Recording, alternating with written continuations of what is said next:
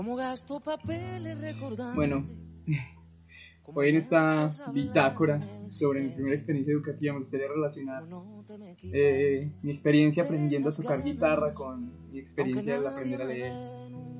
Y es que yo recuerdo perfectamente las motivaciones, en mi caso, para, para leer, fue por lograr leer unas revistas, unos libros muy interesantes de botánica y biología que había en mi casa y algunos de historia. En un principio parecía muy difícil porque eran textos algo complicados, siempre tenía que pedirle eh, a mi hermana que los leyera por mí.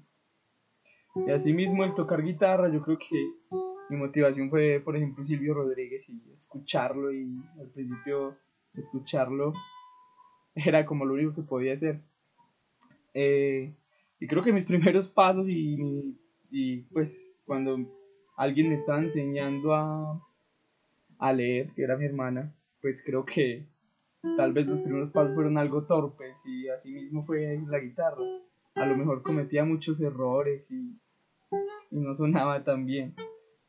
Y esa persona que me enseñó a tocar guitarra fui yo mismo.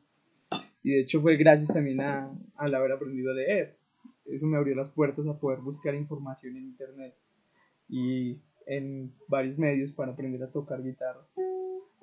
Y estoy seguro de que al principio fue tal vez muy torpe esos, esos primeros tonos, así como fueron torpes mis primeros pasos al leer, mis primeras lecturas.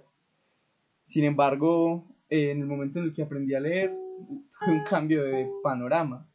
Ahí me di cuenta que eh, esa posibilidad de saber leer y leer un poco más, me hice dar cuenta que leer me, me hacía enterar lo que verdaderamente significaba leer y cómo esos, primeros pasos torpes se convertían en algo importante, en una puerta a leer cosas más complejas y más interesantes y que fueran perfeccionando como mi manera de ver.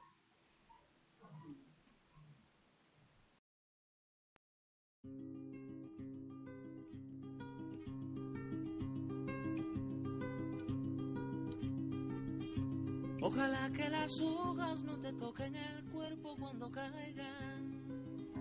Y es eso, creo que poco a poco se va consiguiendo otra vez ese cambio, con ese cambio de percepción, perdón, se va consiguiendo un interés reavivado, por eso que en un principio parecía sencillo. Y es que ya esos pequeños primeros pasos dejan de ser simplemente pasos y empiezan a tomar forma.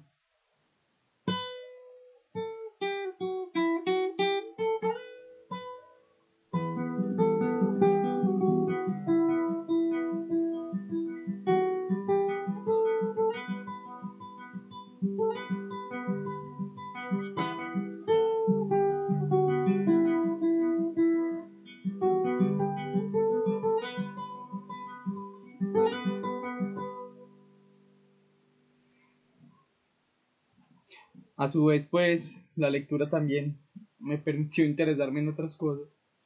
La guitarra también me, me hizo dar cuenta que esas motivaciones que en un principio parecían complicadas, como era eh, tocar como Silvio Rodríguez, y en la lectura leer un libro de botánica, en realidad no era imposible. Pero también me hacía dar cuenta que, que en el principio ignoraba bastantes cosas, y creo que eso es bastante importante durante el aprendizaje. Darse cuenta que eh, uno no es consciente de su ignorancia, sino hasta que, hasta que deja de serlo. Cuando dejas de ser ignorante te das cuenta y dices, ah, yo ignoraba tal cosa. Eso me pasaba en la guitarra. yo ignoraba lo, la gran habilidad que tenía Silvio Rodríguez y el intentar tocar como él me hizo dar cuenta que definitivamente tenía mucho talento, me cambió la percepción de cómo escuchaba ahora la música y cómo percibía ahora el talento de los demás. Sin embargo, no, nunca perdí la, digamos, la motivación de acercarme, aunque sea un poco a lo que él hacía.